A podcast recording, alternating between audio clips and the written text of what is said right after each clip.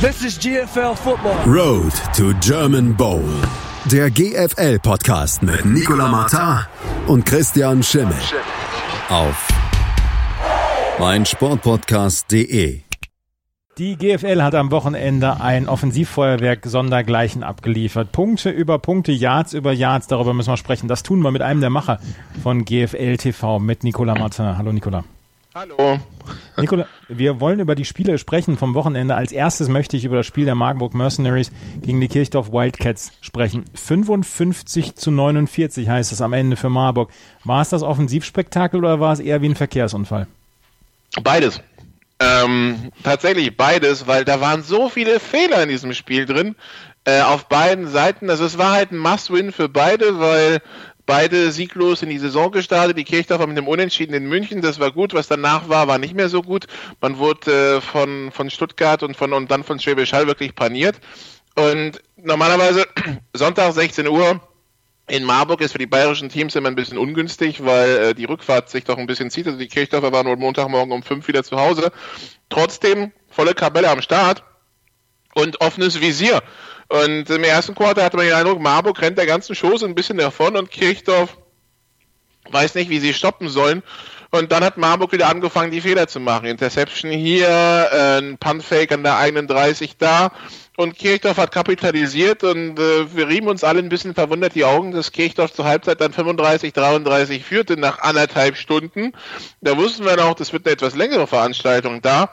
Und im dritten und vierten Quarter wurde es teilweise vogelwild. Also die, die, die Marburger machen zwar acht Punkte im letzten Quarter, haben aber Glück, weil deren Quarterback meint, der muss ähm, kurz vor Schluss ein ähm, also diese, den Touchdown hätten dabei der beinahe vorher weggeworfen, weil er unter Druck den Ball irgendwie in die Endzone schleudert, hoch und mit wenig Kraft. Der wird abgefangen, der Returner fummelt den Return und so kommt Marburg nochmal an den Ball. Also da war alles wirklich dabei.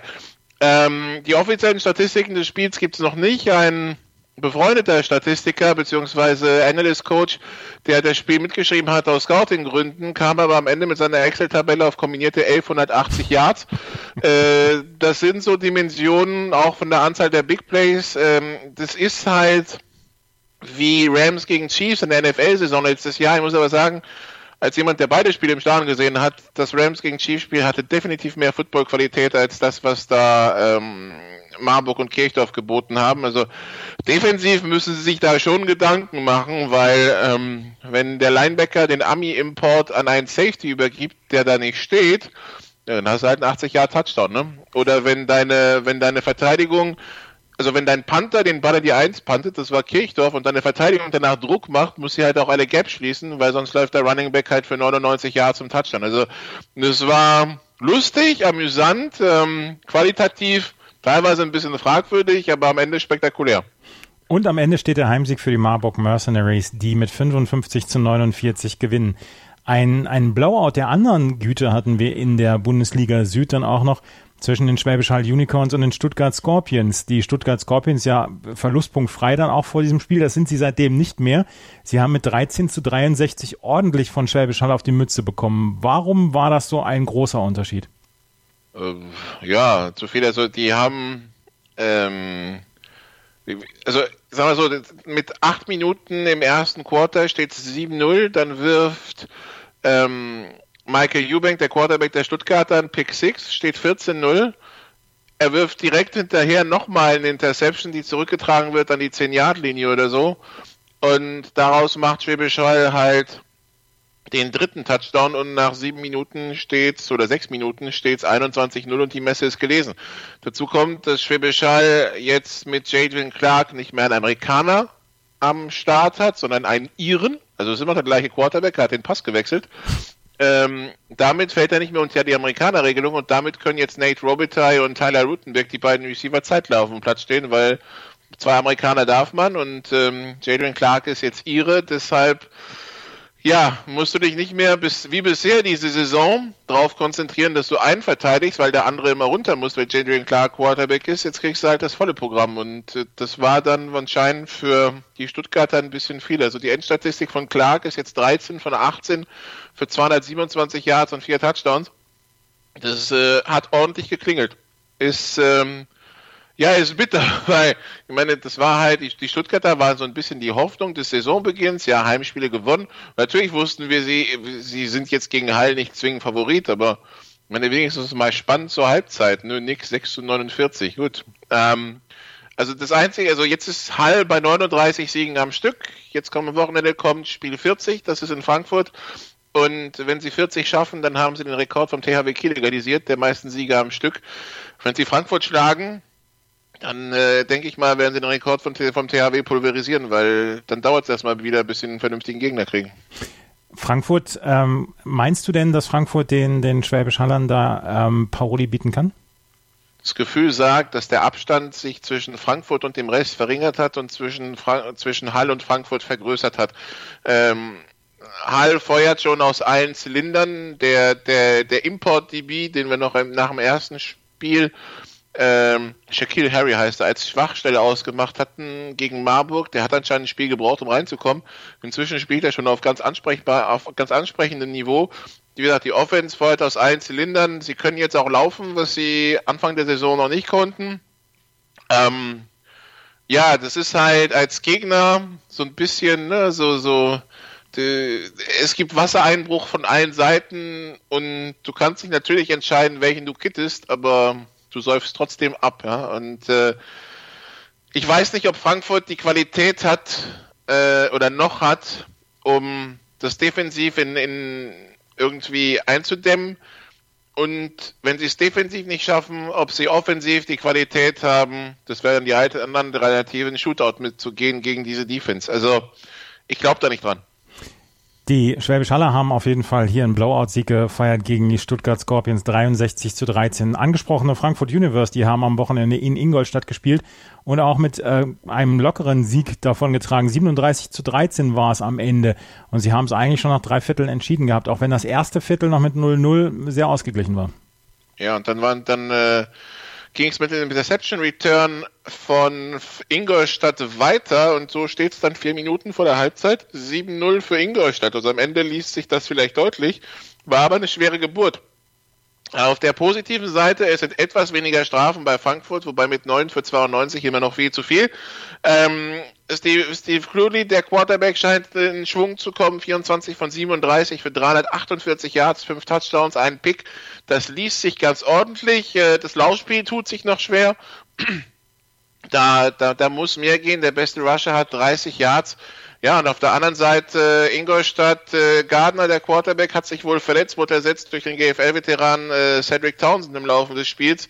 Äh, müssen wir mal gucken, wer jetzt am Wochenende in Marburg bei den Quarterback spielen kann. Wenn es Townsend ist, kann man sich übrigens leicht das nächste Kreuz im Kalender machen und sich dann am Sonntag den nächsten Shootout angucken, weil improvisieren der Quarterback gegen diese Marburger Defense, das wird lustig. Aber ähm, ja, so Ingolstadt hatte jetzt in den ersten drei Spielen Stuttgart, die wieder stark sind, Schwäbisch Hall und Frankfurt. Das heißt, die haben den, den unangenehmen Teil des Spielplans schon mal relativ früh und sehr intensiv genossen. Äh, jetzt geht es für Ingolstadt darum, ab, ab jetzt quasi die Punkte einzufahren gegen die machbaren Gegner, weil Ingolstadt ist jetzt Tabellenletzter und die rote Laterne will man natürlich so schnell wie möglich wieder loswerden. Aber äh, du hast es gesagt, der unangenehme Teil ist jetzt erstmal hinter sich gebracht. Ähm, konnten die Ingolstadter dann so ein bisschen was draus ziehen aus diesen drei Niederlagen? Also sie, sie, das, die gute Nachricht ist ja, also sie gehen ja nicht komplett unter. Ähm, ja. Äh, also das erste Spiel gegen Hall, ich meine, äh, 0 zu 24. Es ist 0, aber es ist auch nur 24 für Hall. Da gibt es auch ganz andere Dimensionen. Also äh, das, sie haben gegen Potsdam Favoriten im Norden Vorbereitungsspiel gespielt. Das haben sie gewonnen zur Überraschung aller. Also ich glaube schon, dass Ingolstadt besser ist als der aktuelle Tabellenplatz, den sie haben. Es ist aber auch klar, dass sie jetzt in eine Situation geraten sind, gerade durch die Niederlage in Stuttgart, aber es war auswärts in Stuttgart, das war kein Heimspiel. Gerade durch die Niederlage in Stuttgart, jetzt dieses 0 und 3 jetzt vielleicht ein bisschen hinter den Erwartungen ist und man dachte, ja, 1 und 2 sollte problemlos machbar sein und deshalb ein bisschen mehr Druck in Marburg da ist. Aber Ingolstadt ist jetzt kein Team, wo ich mir Sorgen mache, weil also sie haben eine Offense, die normalerweise funktionieren sollte gegen diese Defensivreihen in der GFL Süd. Gegen Frankfurt nicht und gegen Hall noch weniger, aber gegen den Rest sollte es funktionieren. Bei die Vorwoche haben sie in Stuttgart verloren. Ähm, das war ein äh, 37-30, ja, also da war man competitive, da war man im Spiel drin. Ähm, und die ganzen Teams müssen dann noch zu ihnen fahren. Also von daher, wie gesagt, mache ich mir um Ingolstadt eigentlich keine Sorgen. Um die Munich Cowboys muss man sich vielleicht auch jetzt ein bisschen weniger Sorgen machen, weil die haben nämlich am Wochenende bei den Allgäu Comets mit 31 zu 16 gewonnen. Drei Punkte schon mal auf der Habenseite. So schlecht ist der Start für die Munich Cowboys nicht verlaufen. Nee, wenn man bedenkt, dass man die beiden anderen Spiele in Frankfurt und in Hall hatte, ist das eine gute Ausbeute. Also man, man, die, die, die bayerischen Teams schauen dann natürlich erstmal auf die vielen Konkurrenten aus dem eigenen Bundesland, beziehungsweise dem eigenen Freistaat. Man hat ja vier GFL-Teams aus Bayern. Ähm, das heißt, erstmal ist die Prämisse, wenn wir, wir lassen Ingolstadt, Kirchdorf und Kempten hinter uns. Und wenn das übrigens gelungen ist, dann ist er auch nicht mehr so weit nach oben zu den Playoff-Plätzen. Ne? Wenn man schon drei hinter sich gelassen hat, bleibt ja nicht mehr so viel. Ähm, von daher super Start für die Cowboys, letztes Jahr ja viel schwierigeren Start in die Saison hatten. Äh, spannend wird's äh, jetzt so ein bisschen auf, auf Comets Seite, wenn der, wenn der eigene Presseschreiber auf den Spielbericht in der eigenen Home, auf der eigenen Homepage schreibt, ich, ich zitiere, Coach Jeff Scurrin wird sich nun schnell etwas einfallen lassen müssen.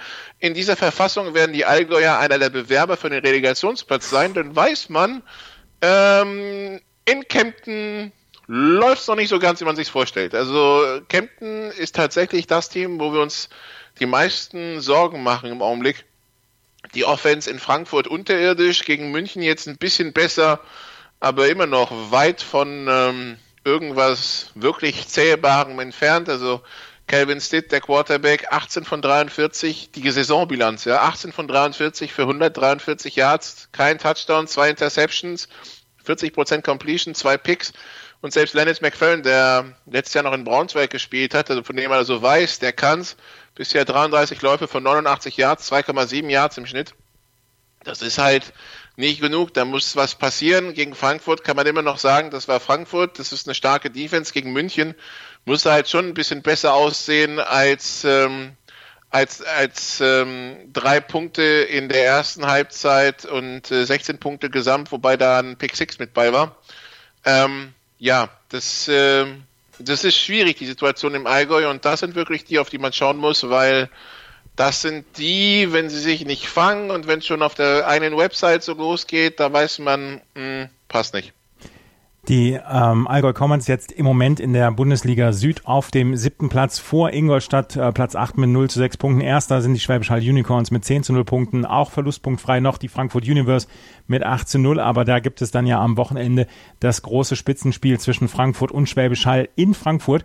Ähm, Stuttgart auf Platz 3, Munich Cowboys auf Platz 4, Marburg und Kirchdorf auf Platz 5 und Platz 6. Auch in der Bundesliga Nord hatten wir ein High-Scoring-Game, das nämlich der Berlin Rebels gegen die Hildesheim Invaders. Da haben GFL-Fans in zwei Spielen fast 200 Punkte, ja genau 200 Punkte gesehen. Ähm, die Berlin Rebels verlieren gegen die Hildesheim Invaders 41 zu 56. Jetzt nochmal die Frage, Spektakel oder ähm, wieder ein Verkehrsunfall? 201 übrigens. 201, ja, Entschuldigung. Ähm, äh, also das Ding ist halt, die, es gibt viele Leute, die sagen, die Hildesheimer Defense stinkt. Will ich sagen, kann sein. Aber mit der Offense ist es egal. Ja, ähm, weil die Berlin Rebels Defense wiederum, die zählt zu den besseren in der GFL.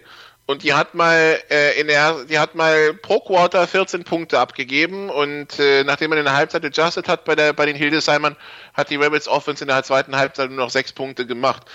Das Problem ist halt mit Casey Terrio als Quarterback, mit Sean Richard als Running Back, mit Davini Morris und Dablé als Receiver, du hast keine Ahnung, was du verteidigen musst und du kannst es nicht verteidigen, weil du hast dann drei Receiver auf College-Niveau. Ähm, und Terrio hat dann am Ende als General auf dem Feld dann auch sein, sein Play-Calling selber macht, 24 von 29 für 335 Yards, 6 Touchdowns. Das heißt, er hat mehr Touchdowns als in Completion am Ende des Tages. Und das ist auch so dann war die Preislage, wo das Ganze immer stattfinden wird. Ähm, solange Casey Terrio mit seiner Offense 40, 50, 60 Punkte aufs Board kloppt, ist komplett wurscht, was die Defense da macht, weil die stoppt dich in Zweifel zwei, zweimal und das reicht dann schon, dass du halt so ein Spiel ähm, 56, 41 verlierst. Also Terrio und die drei Receiver, die sind, das ist Spektakel für sich, das ist das Eintrittsgeld wert, egal ob in Hildesheim oder woanders, äh, auswärts auf jeden Fall hingehen. Ähm, was das jetzt wirklich alles taugt, das sehen wir jetzt in den nächsten Wochen, weil über den Juni Hildesheim, Dresden und Braunschweig Duelle untereinander ausspielen. Und dann werden wir vielleicht ein bisschen klarer sehen, wie so die Kräfteverteilung ist und ob Dresden und oder Braunschweig da stoppen können, dieses Offensivfestival. Im Augenblick äh, sieht's nach ähm, ja, äh, nach äh, Gameplan-Marke offenes Visier aus, wenn du Hildesheim schlagen willst, weil die letzten Wochen konntest du wenigstens darauf verlassen, dass Casey Terry über Interceptions geworfen hat, aber diese Woche nicht mal mehr das. Also es, es wird für Defense-Koordinatoren nicht einfacher in der GFL Nord. Die Kopfschmerzen dürften größer werden. 186 Punkte haben Sie schon erzählt, 100 auf der Gegenseite. Also da ist tatsächlich immer Spektakel bei den Hildesheim Invaders. Und sie sind äh, genauso wie die New Yorker Lions Braunschweig und die Dresden Monarchs noch verlustpunktfrei. Die New Yorker Lions Braunschweig haben am Wochenende auch etwas schwitzen müssen. Erst im vierten Viertel konnten sie das Spiel gegen die Potsdam Royals mit 35 zu 14 für sich entscheiden. Drei Viertel lang lag da eine Überraschung in der Luft. Was war da los mit den New Yorker Lions Braunschweig? Hm, die Frage ist, wer ist eine gewesen? Ähm, weil Potsdam ist stark. Potsdam wird sich natürlich ärgern, dass sie jetzt gegen, die Nieder gegen zwei Niedersachsen schon äh, Spiele verloren haben. Ähm, Potsdam mit äh, Backup-Quarterback Paul Zimmermann angetreten, weil sie auf der, als Amer für die Amerikaner keine Lösung haben. Der erste ist zurück in die USA, weil er irgendein NFL-Tryout hatte. Der zweite, der eigentlich nur für vier Wochen da war und bisher eingesprungen ist, ist jetzt halt wieder weg. Das heißt, da muss man sich was einfallen lassen und trotzdem kamen die Lions nicht zum Zuge. Ähm, statistisch am Ende 300 zu 200 Yards, sieht zwar alles gut aus, aber Brandon Cornett, der Quarterback, das, das Passspiel zündet weiterhin nicht. 12 von 20 für 132 Yards. Ja, sind 60 Prozent Completion, aber irgendwie hat das was von ähm, Screen links, Screen rechts, also die meisten Pässe nicht länger als 10 Yards. Ähm, wenn er die Gegner, wenn diese Gegner schlagen, da weil Brandon Cornett viel läuft, äh, 91 Yards erlaufen, vier Lauftouchdowns der Quarterback. Ähm, aber das ist normalerweise nicht, wie du in der GFL 2019 ein Spiel gewinnst. Also irgendwann gibt's halt den, der, der dich containt und dann kannst du nicht mehr laufen und dann musst du werfen. Und Brandon Cornett kann eigentlich werfen, hat er zumindest vor drei Jahren in Dresden bewiesen, dass er, dass er das ganz gut kann. Aber dieses Jahr passt die Chemie anscheinend noch gar nicht. Und da müssen wir dann gucken, wie, wie sich das weiterentwickelt. Wie gesagt, in auch in den Duellen mit Dresden und, äh, und Hildesheim. Ähm, Im Augenblick hat man das Gefühl, die Braunschweiger gewinnen Spiele, weil ihre Defense die Gegner tief hält. Ähm, sollte mal irgendwann ein Gegner kommen, dessen Offense die Braunschweiger überfordert, und ich nenne jetzt keine Namen, aber man kann sich denken, dann kann es schwer werden. Die New Yorker Lions Braunschweig trotzdem im Moment auf Platz 1 noch in der Bundesliga Nord. Ähm, also sie könnten auch äh, in der Bundesliga Nord schon gefordert werden, meinst du, ohne Namen zu nennen? Ja, definitiv. Also ich glaube, also tatsächlich, das wird, ähm, also wir sagen, wir haben ja die ganze Saison gesagt, hier eins bis sechs äh, offen. Und ähm, auch wenn Köln sich schwer tut, aber wenn die irgendwann auch eine funktionierende Offense haben, dann, dann werden die auch jeden ärgern da auf diesen Plätzen eins bis sechs. Die Berliner müssen sich ein bisschen fangen, aber können auch jeden ärgern.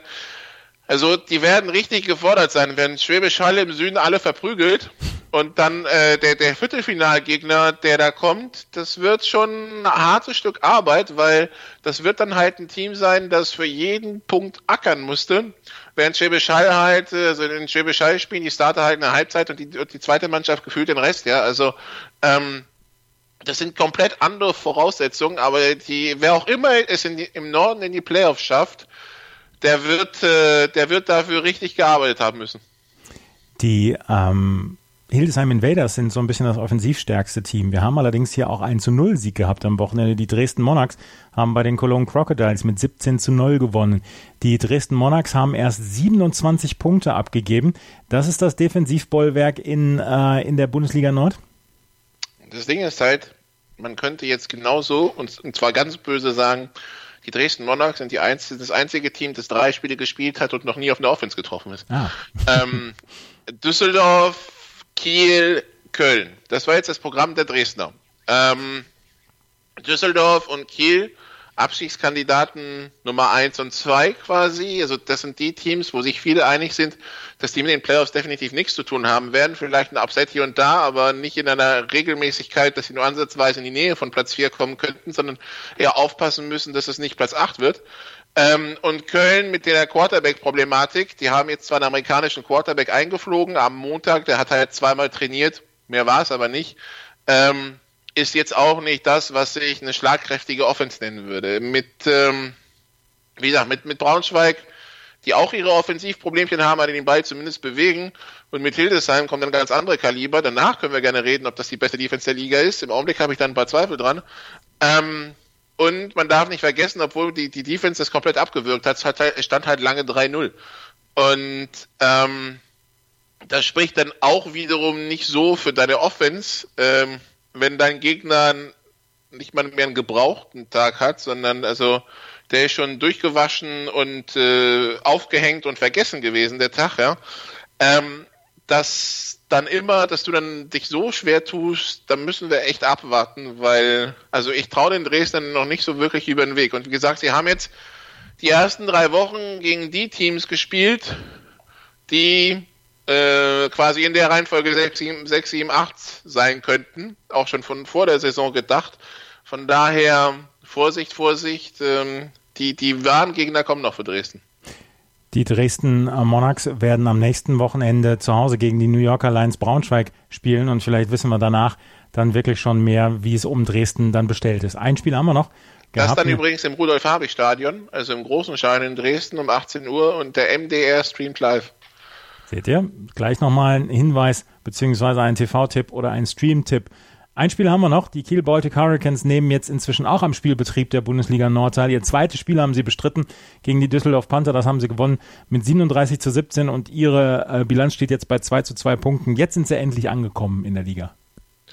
Ja, hat so ein bisschen gedauert, weil das erste Quarter war wirklich nichts für Football-Feinschmecker. Also wenn du keine O-Line hast, die irgendwas blockt, dann ist es halt schwierig, Plays, Plays ähm, zu, zu callen die sich lange entwickeln und dafür die ganze Breite des Feldes müssen brauchen, weil dann kommt halt, dann kommt halt die Defense durch und tackelt dich permanent voll los. Das waren so die ersten drei Drives auf beiden Seiten und dachten sich schon, okay, wenn das hier so weitergeht, ja, äh, mal gucken, was wir dann in der zweiten Halbzeit machen. Also nebenbei, genau, so Doku lösen oder sonst was. Dann haben sie plötzlich alle entschieden, okay, dann äh, vielleicht arbeiten wir jetzt mehr so direkter nach vorne statt immer seitlich. Und dann hat es bei den Kiel Baltic Hurricanes auch angefangen zu funktionieren trotz Fehler, Fehler auf beiden Seiten. Also es waren viel zu viele 15er mit der eigenen Offense. Ähm, und, und halt Phasen, wo du dir so denkst, liebe Düsseldorf, also wenn ihr nicht wollt, dann sagst du doch gleich. Also Düsseldorf hat einen dritten und 23, Quarterback bringt, wirft den Ball irgendwo hin, wird aber freundlicherweise noch von irgendeinem Kieler viel zu spät umgelatzt. Roughing the Passer, erster und, äh, Roughing the Passer, erster und zehn bei, bei dritten und 23 abgeben, ist schon nicht so smart. Was machen die Düsseldorfer? Denken sie, nee, die Geschenke wollen wir nicht. Fupp, direkt Interception. Und das sind halt, das sind halt solche Fehler gewesen, wo sich Düsseldorf am Ende halt ziemlich auf den Fuß geschossen hat und am Ende hochverdient 37-17 verliert, noch Glück hatte, dass Kiel in der letzten Minute des Spiels an der 40 stehend abgekniet hat und nicht versucht hat, nochmal Punkte aufs Board zu bringen. Äh, sonst hätte es noch übler werden können. In der GFL wird bei Punktegleichstand der direkte Vergleich entscheiden. Das heißt, selbst wenn Düsseldorf das Spiel gewinnt, das Rückspiel gegen Kiel am 23.06. oder am 22.06. muss, ähm, oder am 29. also irgendwann Ende Juni, äh, muss auf jeden Fall Dresden, Düsseldorf mit 20 Punkten oder mehr gewinnen, tendenziell ja 21 und den direkten Vergleich für sich entscheiden. Tun sie das nicht, wissen sie Ende Juni schon, sie müssen irgendwo anders ein Spiel gewinnen gegen Köln, Rebels, Dresden, Braunschweig, Potsdam, Hildesheim. Ähm, ja, nee. Also Düsseldorf hat sich jetzt schon in ein recht tiefes Loch gegraben und äh, ja, muss schauen, wie sie da wieder rauskommen. Also der, der einfachste Weg führt über Kiel. Ähm, es gibt dann noch den zweiten Weg, der sagt, okay, wenn Köln so schwächelt, wenn Köln gegen Düsseldorf verlieren würde, aber die Frage ist, ist Köln wirklich so schwach? Ähm, aber für Düsseldorf sieht es nach dem Spiel schon ziemlich düster aus. Im Westen nichts Neues im Moment. Die Cologne Crocodiles und die Düsseldorf Panther grüßen von der, vom Tabellenende der Bundesliga Nord. Die New Yorker Lions Braunschweig, die Hildesheim Invaders und die Dresden Monarchs im Moment noch verlustpunktfrei. Die Potsdam Royals und die Kiel Baltic Hurricanes im Moment im Mittelfeld. Das war die GFL. Lass uns noch mal einen Blick auf die GFL 2 werfen, weil beim flüchtigen drübergucken ist mir ein Spiel tatsächlich ins Auge gefallen, das der Solingen Paladins gegen die Rostock Griffins. Das war ein ja, Verfolgerduell und die Solingen Paladins haben hier dann das Spiel mit 25 zu 22 gewonnen. Das war eine ganz spannende Kiste. Das war eine ganz spannende Kiste und das ist für, für Rostock die natürlich äh, Ansprüche angemeldet haben, da ein Wörtchen mitzureden und sich im im Winter auch dementsprechend äh, verstärkt haben. Jetzt natürlich ein ganz herber Rückschlag. Wie gesagt, das Ganze läuft über über, ähm, über direkten Vergleich bei Punktgleichheit. Äh, das heißt, in den Duellen mit Emshorn, wenn beide seine, ihre Heimspiele gewinnen, wird man normalerweise sagen, okay, wer hat höher gewonnen? Dadurch, dass Rostock jetzt verloren hat, müssen sie hoffen, dass entweder Emshorn mal einen Ausrutscher hinlegt irgendwo oder dass sie halt beide Spiele gegen Emshorn gewinnen. Also von daher hat das jetzt schon ein bisschen den Druck auf Rostock erhöht. Passspieltechnisch ging gar nicht. Jeffrey 6 von 12 und 69 Yards, ein Touchdown und zwei Picks. Das ist, äh, das ist zu wenig.